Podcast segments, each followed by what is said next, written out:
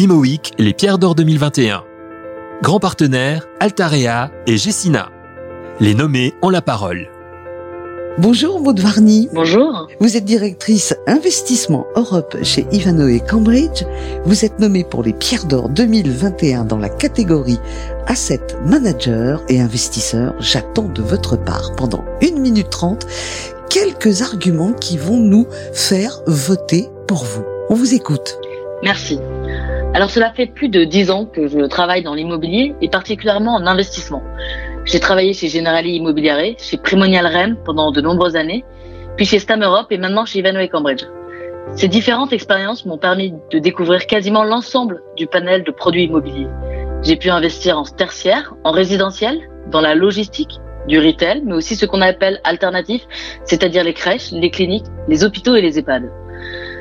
Ce que j'aime dans ce métier, c'est d'avoir la chance de travailler avec des, objets très concrets qui nous entourent tous, professionnels ou non de l'immobilier, et qu'on utilise dans le quotidien sans même s'en rendre compte.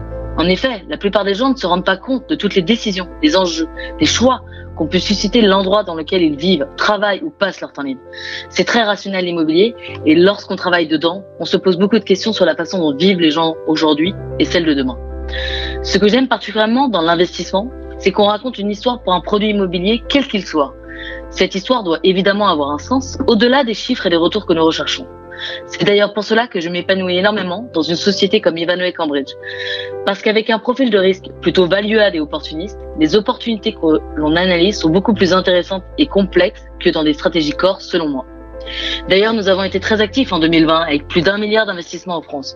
Nous avons été capables d'être opportunistes dans un marché compliqué. Notre stratégie est de développer des actifs se différenciant des autres. Dans ce cadre-là, nous avons par exemple investi dans un actif à redévelopper en un produit mix en termes d'usage, tertiaire et résidentiel en plein cœur de Paris, ainsi que dans des développements logistiques avec un focus ESG important. Car selon nous, il est d'une part primordial de limiter notre impact environnemental, mais surtout, elle est la clé du succès et de comprendre les futurs besoins de maximiser le bien-être de nos futurs utilisateurs dans leur outil de travail ou de vie.